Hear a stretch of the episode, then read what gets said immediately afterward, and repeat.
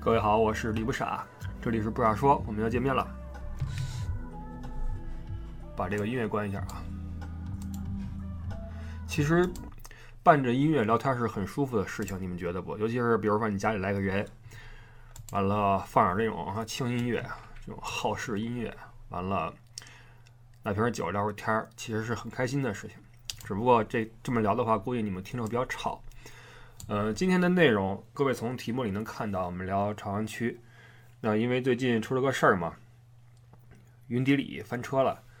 我们不想聊这个事儿啊，不想聊这个人，因为大家在讨论各种的，嗯，从道德领域、从伦理领域、从法治法规领域啊，在聊这个事儿，我们就不聊了。嗯，但是呢，各位普遍有一个疑问，尤其是不在北京的朋友们。会说这朝阳群众到底是什么人，以及朝阳区到底是什么样一个所在？为什么所有的事儿都出在朝阳区？呃，既然朝阳区这么容易出事儿，又有朝阳群众，为什么不能换个区去行一些苟且之事？啊，那作为一个北京人呢，我们今天就来聊这事儿。但是我并不能够完全的把朝阳区描述给您，为什么呢？你第一是，呃，虽然说我我是这样，我生在东城。长在海淀，就是我念书在海淀，后来住在朝阳，但是在朝阳的时间我不多，因为我就出国了，然后每次回去呢也不怎么在那边住，但是还是还是停留了一段时间啊。呃，为什么我说我不能够把朝阳区准确的展现给您？因为真正的朝阳的那一面我是看不到的，我是根本看不到的。原因就是我很穷。就是不这个，我不是凡尔赛啊，就是我可能我我的生活水准是北京市一般人，但是北京市的一般人没有任何可能看到真正的朝阳的真正的面目，因为朝阳是一个，嗯，怎么说呢？它的完全的精彩只展现给那些有钱人和权贵阶层。那么，呃，我先说结论，为什么这么多事儿都发生在朝阳区？因为朝阳区是一个。生产欲望且解决欲望的地方，那它是一个呃非常非常迷幻的场所啊。啊，我们这个嗯说的有点玄乎啊，这个恢复到平时的这种节奏来说说朝阳区啊。作为一个常年在海淀念书的人啊，嗯，我也是很喜欢去朝阳区的。包括现在，你比如说咱们群主艾迪，艾迪是每隔一段时间就要这个开着自己的英伦小迷你，捎上老婆孩子。一块儿去朝阳区啊，什么某某港湾也好啊，某某屯也好，去那儿呃纸醉金迷一把。这呃车如果说呃如果不擦干净了，都不好意思开过去啊。这是对对我我们这些海淀孩子对朝阳的心态。朝阳区它的位置啊，对这么说吧，您呀，您作为如果您不是北京人的话呀，可能您对朝阳区很难了解，哪怕是您来北京旅游一趟，可能也很难说。对朝阳区有什么概念？因为啊，从旅游和文化层面来讲，北京市的呃有意思的地方基本上不在朝阳，要么在那个城里二环以里，要么在呃外边。你比如说，呃，从那个最北边那个钟鼓楼说起哈，中轴线嘛，钟鼓楼往南，景山。完了，景山看见紫禁城，紫禁城出来天安门城楼子，完了广场，完了前门楼子，完了是前门外边那大街啊，还是朱市口什么的。这条中轴线是很有意思的，但是它跟朝阳区没什么关系啊。您去北京的话，肯定要去这个地方，你看升旗也好，你什么也好哈。那比如说您说去趟颐和园、圆明园，那在海淀；您要说长城啊、慕田峪、八达岭，那在北边；或者说您坐飞机啊，那顺义。基本上呀，朝阳区它在这个旅游层面上，在文化历史层面上，嗯啊，新的东西有。零八年之后多了个鸟巢水立方啊，大裤衩子，大裤衩啊，这这三个地方您可以说开车过去，听导游说啊，您看啊，这边就是央视总部，啊那边水立方，我们去照相啊，玲珑塔什么这些东西给你说一说，但这都是之后的东西了啊。所以您作为一个外来的朋友，对朝阳区啊，哪怕您来一趟。可能也不是能够很了解啊。朝阳区实际上最早不叫朝阳区，那其实都没有这个地方。呃，北京最早啊就是那个二环路那个那个那那圈儿啊，以前是城墙嘛，后来给扒了嘛，对吧？那城墙里边就是那个 所谓四九城里边那那四城，东西文武啊，东城西城崇文宣武。后来把这文武给干了嘛，啊，就剩东西了，对吧？不要文武，就要东西。完了，这个并成了东城西城。那东城区这个这个整个东二环出去之后。呃，基本上就是被朝阳区包在了里边这么一个样子，就是朝阳区它是，呃，基本上占了北京城啊，那个出了二环路右边那半拉那半圆都给它包进去了。你出了东二环之后，那基本上就奔着国贸去了啊，那你这一路上都是那些什么，呃，国字头的啊，国际什么什么什么啊，中国什么什么什么，完一会儿到了西 BD 啊，西 BD 呢各种的商业楼、白领儿都嘎嘣嘎嘣的，完你再往东杵哈。嗯，这朝阳区它很大啊。首先，它是北京市最大的一个区，这个人口有三百多万，比那个德国的最大城市柏林那人口差不多啊。面积我忘了，面积我记得是上下就是南北是三十多公里，东西是十来二十公里。这个这个尽头，那你出了这个东二环之后啊，一路往东杵，一开始还是那些什么国际化的东西，到后来最后啊，你都开到什么地方了呢？开到你旁边这个这个地名啊，都是什么什么各庄啊，比如崔各庄、王各庄啊，什么什么乡、什么什么村，到这地方了，依旧是朝阳区，你就知道它的跨度有多大啊！直到你奔到了哪儿呢？通里弗尼亚啊，到了通州才算出了朝阳。所以朝阳区是一个幅员辽阔啊，这么一个一个地方。那它占地面积一大，加上它这里边这个。呃，这个发展的不均衡哈，那么它的这个生活的状况呀，会有很大的区别。那我们只聊中心区的朝阳，也就是二环到三环之间，或者二环到四环之间的这个这个朝阳这一块，这个朝阳不得了啊，简直是不得了，每天制造无数欲望，每天消解无数欲望。呃，最早这个城东啊，没有这个地方啊，那个地从从二五年啊设了个区叫。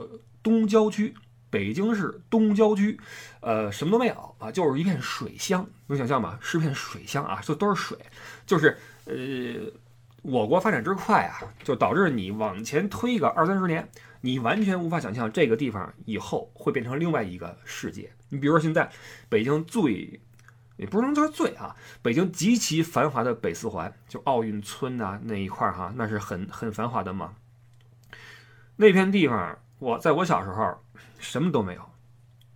北三环往北都不用到四环，在我小时候那都是猪圈，能想象吗？猪圈什么农田就那样，那是已经是八几年了啊，已经恨不得九零年了。现在什么样？你再看看啊。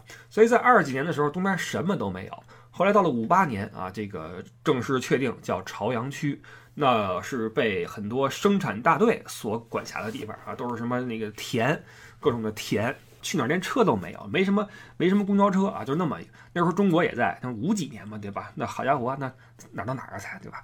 那么呃，随着发展啊，慢慢的就是这个城市嘛，城市的发展会有一个规划，那哪片干什么？尽管北京不是一个呃工业化城市，但是呢，朝阳区呃承担了一系列的工业化的职责，比如说汽车制造、纺织、电子、什么化工等等。这是朝阳区的一个一个早期的规划，但是你现在看朝阳区，那跟这东西一点边儿都不沾，对吧？因为后来啊，随着我国的发展，比如改革开放，包括北京市的一些扩张，那朝阳区迎来了翻天覆地的变化呀。就是那个时候啊，说真的，那时候没人能够想到，就自己家以后会变成什么样子，都是北京人，是吧？都是街坊邻居，谁能想到二十年后您家好西 B D？我们家嘿还是那胡同是吧？我记得我我一哥们儿二十多年前跟我说，哎，我跟你说啊，我们家要拆了，要拆了。他们家倒是那个哪儿，白塔寺边上一个小巷子，那特别特别小啊，是一个死路的一个巷子。哇，那里边就是杂房，都搭起来那杂房。哎呦喂，我说那好，你你可得救了。好，时至今日啊，还在呢，还在呢。那你看吧，您家要是住在，比如说。以前大北窑，你听这名儿，大北窑烧烧窑的窑，一听就知道这这根本就不是说跟城里沾边的地方，是吧？城里都是什么国子监，什么呃张自忠路，是吧？那好，大北窑现在可好，国贸那是国贸啊，这精英中的精英，这个高端中的高端啊，所以你说这个住在什么地方啊，真的是命，真的是是运气。那么随着北京的发展，那么朝阳区就迎来了自己的商业化的进程。呃，我们说朝阳区为什么这么吸引人？它的商业化的进程太快了，而且是北京首屈一指的。那具体来说，就是建了 CBD 啊，建了这个国贸，就是大北窑嘛啊。那么国贸的这种出现啊，你就标志着这种，比如说这个呃人才集中、财富集中啊，然后那边的呃配套的什么商圈啊、办公楼呀，慢慢开始出现，逐渐的就呃形成了一个一个定势，就是以那个地方为中心，就是北京的这种商业的这种。呃，CBD 啊就开始扩建，那些国贸一期、二期。现在你从长安街往东走，那一路上是很壮观的哈，是非常漂亮的。包括你有时候晚上坐飞机去北京，呃，落之前你能看那边，我真的是很魔幻。这是从九零年往后慢慢发展到今天的一个一个过程。那么，呃，伴随这个过程，呃，同时出现的呢是一些文化上面的一些进展。呃，九五年到零五年，在朝阳区有一个地方啊，走过了自己的最辉煌的十年。从兴起到没落啊，就是三里屯酒吧街啊，这了不得了啊！这个是也是朝阳区哈，三里屯这个地方啊，你你听这地儿啊，什么大北窑、三里屯，为什么叫三里屯？那个地方它距离那个城里，就距离那个城墙三里地，也就是距离东直门三里地那么一个屯儿啊，叫三里屯儿。呃，最早也是什么都没有。呃，这么说吧，我小时候呀，我小时候住那个建国门嘛。我就发现那个东长安街那块儿啊，好多出租车，而且是皇冠，皇冠啊，都不是后来那大发啊，什么夏利，那时候还没有那个什么大发和夏利，都是皇冠。后来我说这车什么人坐的呢？后来知道了，就是那一块儿啊是使馆区，就是你出了东长安街，出了那建国门，紧接着就是什么友谊商店、什么友谊商场、什么那个使馆区什么的哈，各种的那种呃早期对外机构。全在那个地方，外交公寓什么的，全在那个地方，所以那一片就是一个外国人的活动的区域，得用那些是什么？那叫外汇券啊，用外汇券去购物的一些商店啊，很有意思。那这个那个地方的外国人扎堆呢，就造成一个后果，就是因为人家得生活嘛，是吧？人在北京也得生活嘛。那那那个时候北京是没有酒吧的，那都是那个合合作社，是吧？要不就是小卖部。小卖部门口，你拿瓶汽水跟那聊会天儿，这可以是吧？你没没有说酒吧，但老外人人家喜欢跟那儿坐着嘛，于是就经常啊弄一桌子，跟那个门口那儿搭一摊儿啊，跟那儿坐那块儿喝酒聊天什么的。后来很多人一看这个形式还有点意思啊，于是就有那些这个呃比较有头脑的人在那个三里屯儿，不是外国人多嘛，那个使馆区嘛，对吧？使馆区然后什么那个什么各种的哈，呃，就跟那儿开了些酒吧，然后吸引一些外国人跟那儿坐那儿开始喝。完，这个咱北京人一看，哎呦，这有点意思啊，也过去凑凑热闹吧，啊，这么着，慢慢的，随着商业的发展，加上外国人聚居区的这种呃形成，呃，造成了这么酒吧这么一个玩意儿在北京的出现。但是那个时候，可能在什么上海、香港早就有了啊，北京那那那那另一回事儿啊。那这个就是三里屯酒吧街最早期的那个那个起源吧。到了这个怎么说呢？蓬勃发展。是九五年往后，那个时候还是一个挺黄金的年代。说实话，上世纪九十年代是个挺黄金的年代啊。这个先不说了吧，这是大话题。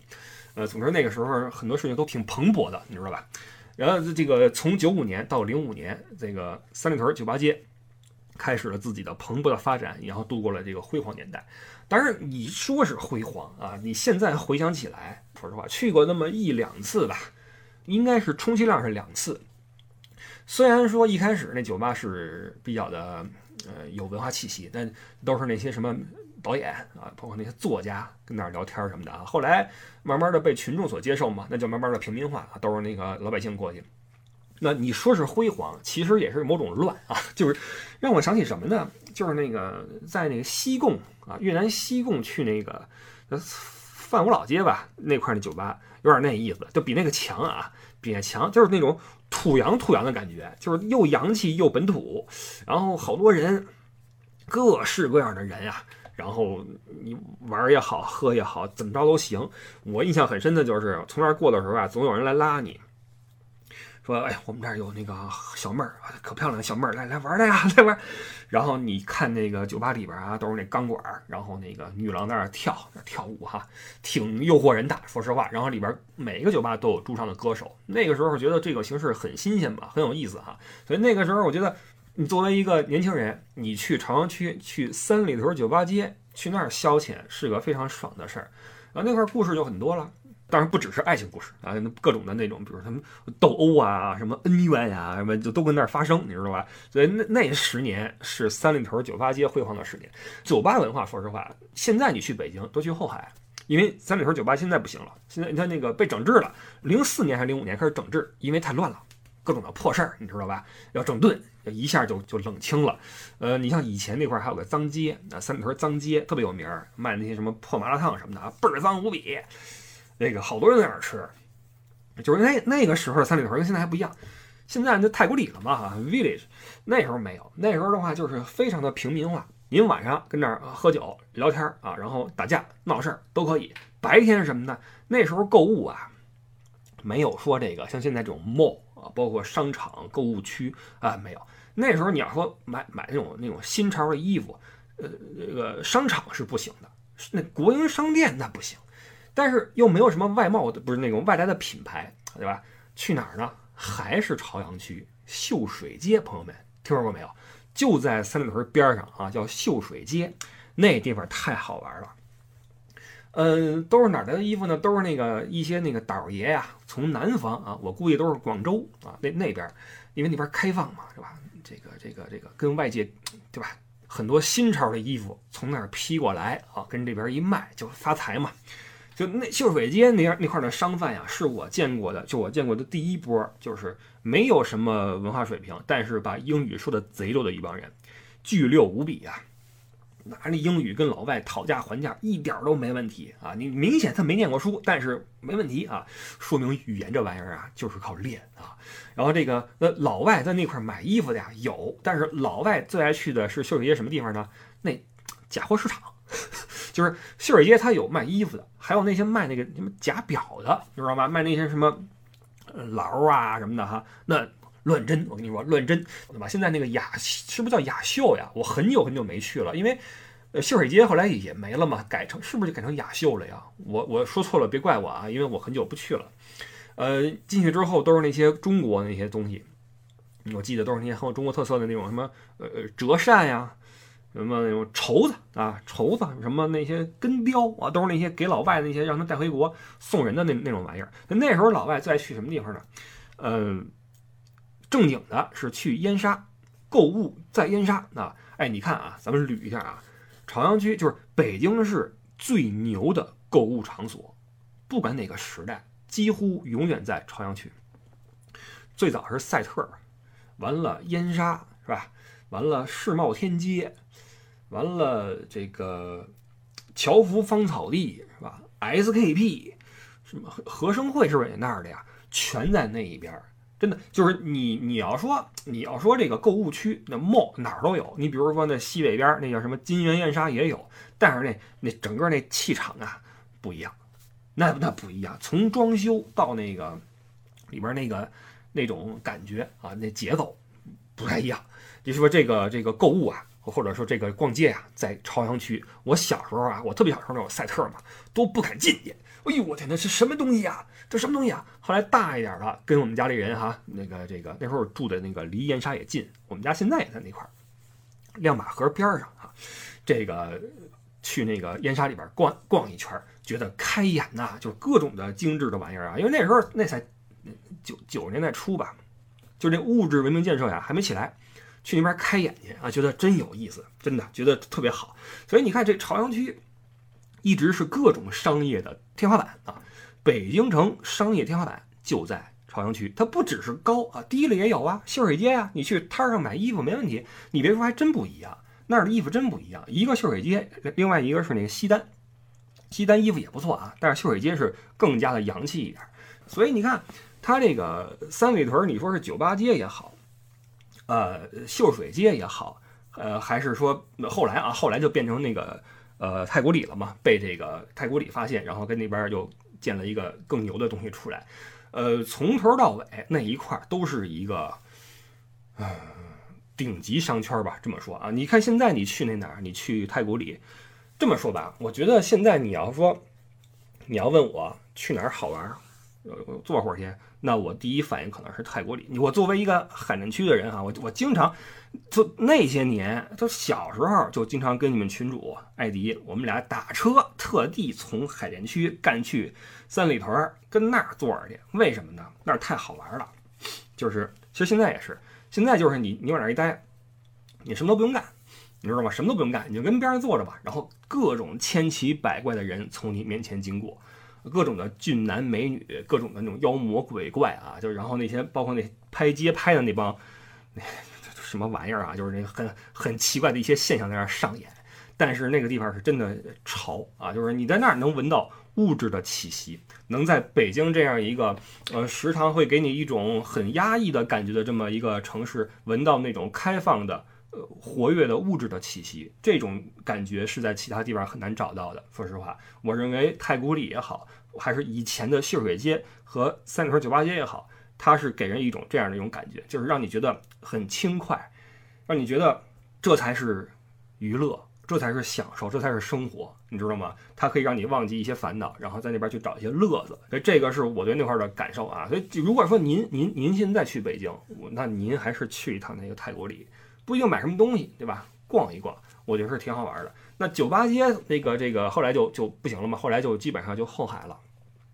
后海，因为它那个地儿还是漂亮一点儿，然后它也确实是还有一些老北京那个那个劲儿在。说实话啊，说实话，尽管那跟那个酒吧也没什么关系，但是后来就得去那儿了。三里屯就没落了。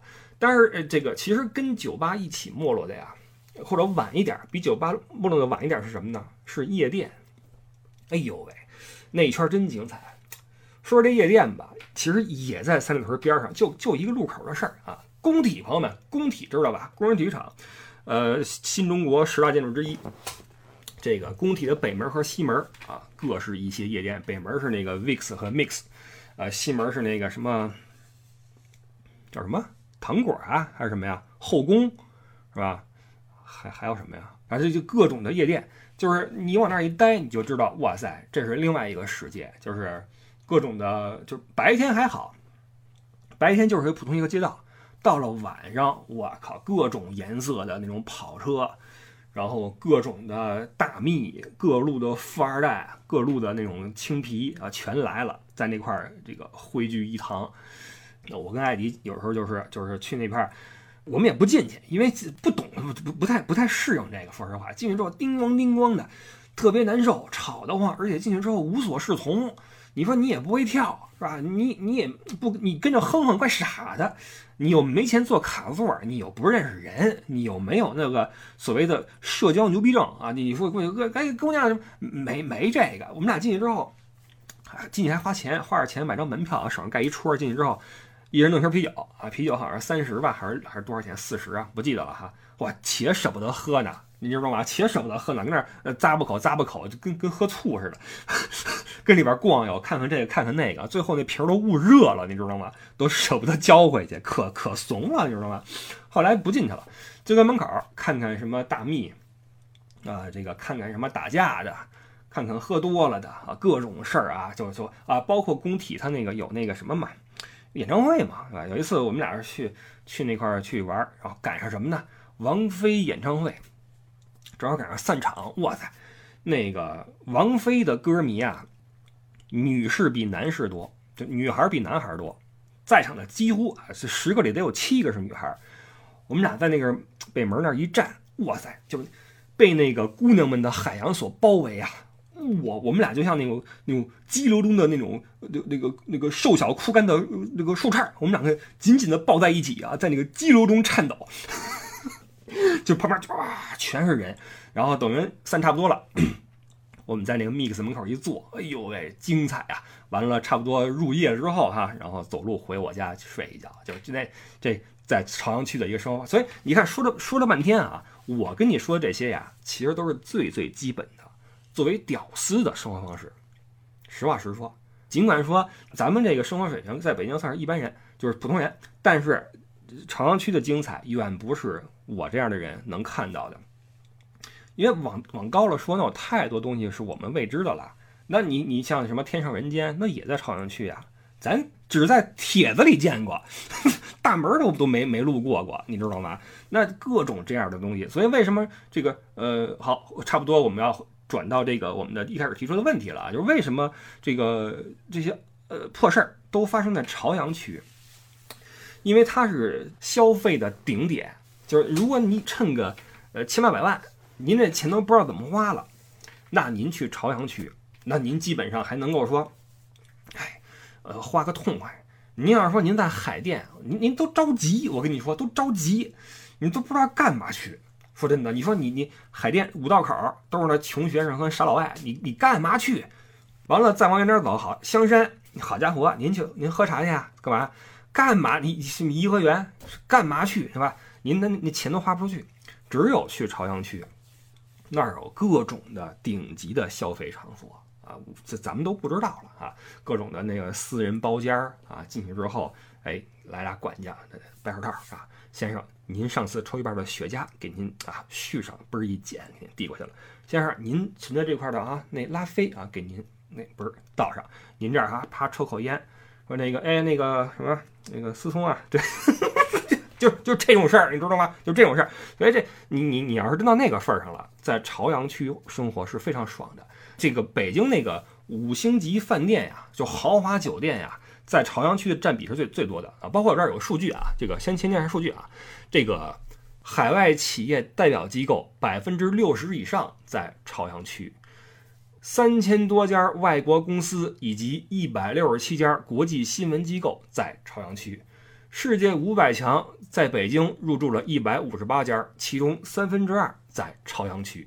外国驻华使馆里边，除了俄罗斯卢森堡之外，全在朝阳区啊。呃，区内共有涉外高档宾馆六十余家，数量为全市之冠。另外，国际会议中心、国际贸易中心、国际会展中心、中日青年交流中心、国际大厦、国际俱乐部、国际商店、华强别墅、华侨村等涉外设施全在朝阳。说这从朝阳区啊，你从朝阳区进城，什么叫进城啊？进城就是那进那个进那二环路啊。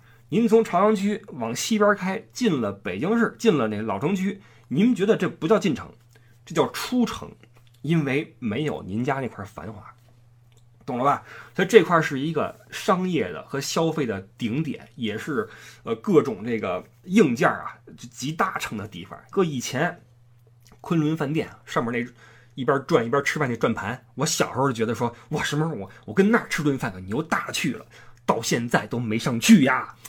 呃，昆仑饭店还是说什么渔渔渔渔阳饭店都不算什么哈，就是那边各种的那种高楼啊，您在上边还能一包间儿，抽着烟，喝着酒，跟人谈着生意哈，然后边上搂一妹子，这是在朝阳区的生活，可不像在海淀区，像我跟群主这种蹬一自行车是吧，吹着冷风到了五道口往那一坐，吃个什么那个那个烤串儿，倍儿开心，这是完全两个世界，而那个世界呢，大多数人都没见过啊。那么什么人在那个世界里边呢？那必然包括那些各各路明星吧，必然吧，有钱嘛，对吧？而且这个朝阳区，他说了啊，这个商业是顶级的，就会吸引那些巨有钱那帮人在那儿去去去去呃生活，在那儿进行自己的一些日常的活动，日常活动完了晚上得出来娱乐得消费吧？那随便找个什么场子，订个什么卡座就去了嘛，去了，果盘摆上是吧？哎，就是我这都我这都都都，你看。这个什么叫没有见识？在我在我的这，在我这个级别呀，弄个果盘是了不起的事儿，不能细说了，越说越露怯，知道吗？就是怎么说怎么来啊，怎么说怎么来。那经济搭台，文化唱戏，得有那些文娱界的人来吧。对吧？那朝阳区，你看，刚才我们说了，各各国驻京新闻机构，它在媒体业那块也很发达。你看大裤衩什么的，包括北京电视台好像那块也有有有新台吧，新的址是不是在那边啊？我记得是啊。然后包括那些新兴的那种呃网络平台，什么比如说什么某奇艺什么的啊，在朝阳区都有自己的那个那个什么分部啊、总部啊、什么呃录制棚啊，都在那边。所以你你那边除了是那些顶级的富商和富豪，这些呃这个娱乐圈的明星也在那儿活动，因为他们也爱乐呵嘛，也出去吃饭，然后那玩意儿白天不不出来嘛，拍个戏，然后出来之后娱乐，然后怎么怎么着，全在朝阳区。那你说这么多人哈，在那块儿呃花钱找乐子，那不就出事儿吗？那不就出事儿吗？这人的欲望都是都是对吧？都是递增的。你满足一个就想找下一个，满足一个就想找下一个。所以到那份儿上之后，当这个这个环境到那个份儿上之后，你就容易出偏。所以在朝阳区，尤其是上述那些这个呃特别繁华的这种地方啊，灯红酒绿的地方，是最容易出现那些破事儿的地方。那你什么黄赌毒就免不了。所以这就解释了为什么这些事儿都发生在朝阳区，因为你在别处他没他没在。你说你去大兴、门头沟，你干嘛去呀？海淀区你干嘛去呀？这个真正想嗯消减欲望的话，只能在朝阳，只有在朝阳。那有人问了，说那这朝阳群众是怎么回事？这帮人这个天天的就跟街上举报吗？我说下我的看法啊，我认为。呃，朝阳群众这四个字儿实际上是是虚无缥缈的，这个群体是不存在的。他们可能存在过，啊，可能存在过。呃，时间应该是上世纪的六七十年代，包括八十年代初期可能存在过。因为那个年代的人看到老外，第一反应就是这是特务，你知道吧？这是特务。你在街上看见还好，你要看见他，因为你知道那个朝老外都在朝阳区啊，那边那个涉外机构多嘛。那如果有一些人他住在了贫民区里边啊，那你你一看，隔壁是一老外，我靠，说楼上是一老外，这这孙子八成是一特务，是吧？八成是特务，赶紧跟居委会那什么报案，赶紧说这这怎么回事啊？找那个民警小王来说，哎，这怎么回事？那个年代就是现在已经没有那种说当年那种带一箍在街头，哎，有没有啊？我不确定啊，但是我觉得很久没有看到过了，跟街边支一板凳。带一红箍，拿一扇子跟那儿，又回来了，吃了吗？接孩子呀？以前有好多这样的，现在就是坐街边的少了。我知道哈，还有那种什么首都什么治安巡逻监察什么协管志愿员什么的这种身份的那个大姐啊，在街上溜达。但是现在这个已经没什么用了，而且现在现在这个社会谁认识谁呀？那以前呀，那时候。街上车都没有，来来往往就那么几个人，谁不认识谁呀？现在可好，乌啷啷乌啷啷，人跟那儿待着，你你报什么案？你知道人干嘛呢？而且说实话，人家真想找点什么事儿，能让你知道吗？现在都是手机，对谁还当街说？哎，姑娘，走呀，咱咱们来来来一发，没这个，你知道吗？这是人都是手机啊，这个找那个代理啊，哎，哥们儿。上次那个哈，那个还今儿有空吗？哎，那个什么就就行了，你知道吗？找一个地儿就就完了，你根本就看不见人家生活，你看不见。所以朝阳群众早期啊，上世纪有用，现在我认为朝阳群众没什么大作用。就是街上啊，街上比如说送快递的，跟那门卫吵起来了啊，这事儿能能观察一下啊，或者说呃你你你街坊啊哪来一个什么？偷车的这行，但是您说真到那个份儿上，谁跟家里边啊弄那粉儿的，谁跟家约那什么的，这您是真不知道。真正这个都是我们的这个民警同志啊，他们经过日以继夜的追踪啊，这种呃侦查办出来的案子，然后最后说啊，这是我们经群众举报，这这就是说的客气点儿，说的客气点儿。我不认为，我真心不认为朝阳群众在街上有什么作用。我我也是朝阳群众呀，我也我也是朝阳区的呀，你别闹了，对吧？所以这个这个朝阳群众啊，我觉得这事儿是不存在的。但是这些破事儿只可能发生在朝阳区，理由我们已经说过了。所以这就是可以说是朝阳区的一个独特的能力或魅力吧。就是你在北京的话，晚上找乐子只有那个地方。所以这个这个地方呢，它对于长期在北京生活的人来说。那意义还是多一些。那因为，嗯，咱不说这些消费东西了啊，咱说点那种那种光天化日的啊，说了半天阴暗的啊。你比如说，你想体验点什么文化，我们说了啊，经济搭台，文化唱戏，经济有了，那之前这块也有那些什么厂房什么的，那来吧，改造一下七九八艺术中心，对吧？先锋艺术、现代艺术，各种的展跟那儿，你去吧。所以经常啊，群主是带着孩子什么的去那七九八。点点什么意大利面啊，弄点披萨，那一咖啡，嘿，跟那儿晒晒太阳什么的，看看艺术啊，看看街边什么的。再开那个英伦小迷你再回家啊，这是很多人的很多北京人的一个生活方式，就是去趟什么七九八也好，什么蓝色港湾也好啊，这都是群主爱去的地方。当然了，这个可能限于北边那边那波人，南边的话可能不能往那儿走，因为它有点远。南边的话可能就往南边走了啊，那去哪儿我就不知道了。所以这个是呃朝阳区给我们的一些这种这种印象。作为你如果在这儿生活的话，它的这个意义那显然比你来玩儿要体现的多得多。你比如说啊，你比如说很多北漂啊，还是希望能够在朝阳区落脚的，尽管多数人都去了海淀区，为什么呢？海淀区有中关村啊，那块儿包括那个在铁拳，在铁拳落下之前，那边有那个什么新东方啊，一系列教培机构都在那边，那边就业机会多一些。包括你从中关村往北边，你能回那哪儿啊？回那个回龙观呀。啊，回天通苑呀，对吧？您要是在朝阳区，那就不一般了。要么啊，您在国贸弄一高薪啊，您就是那种，对吧？人才啊，您是人才，跟那儿住都不是一般人啊，都是那种高档小区啊啊。从国贸出来之后，开着您那个小奔驰，嗷嗷回家，对吧？过着您那种倍儿精致的生活。我认识一些朋友，那个都是在那种，呃，那种那种公司做中层的哈，都在朝阳区弄一公寓，哇！去的都傻了，我说这，你像我们在那哪儿，在海淀区那那大院儿里边都是那个老知识分子啊，都都都那样。朝阳区那个公寓楼底下底下就是那什么 bar 什么那种那种餐吧什么那种啊，恨不得里边作为一个那什么大哥跟那吹萨克斯风，你知道，恨不得是这种造型，你说，晚上都倍儿热闹，就跟就真的就跟你去了哪儿什么西班牙那个晚上那感觉差不多，晚上全是人，跟那外边吃那些什么 taco 什么的啊，倍儿好感觉。去了之后，然后那个晚上看那个夜景哈，钢铁森林，然后灯火通明，觉得这个你拥有这个城市，这个城市为你所所用，那种感觉特别好。这是你是人才。那包括还有另外一波人啊，咱们这又要又要说歪点了哈。嗯，在朝阳区啊，老早啊就有这么一个现象，就是在那些新兴的精装的高档小区，有一大片这样的业主，极其年轻。都是女性，二十四五岁、二十二三岁都有啊，上不过三十，下不过这个十九，然后开一小跑，完了成天戴一墨镜，不识庐山真面目呀，完了从来不见上班，你也不知道干什么的，白天不见人，到了下午出来了哈，然后深夜再回来，那是回来的没准是站着回来，没准躺回来的，不知道啊。总之有这么一波人，每天出入这种高档小区，他们也是朝阳区的一大。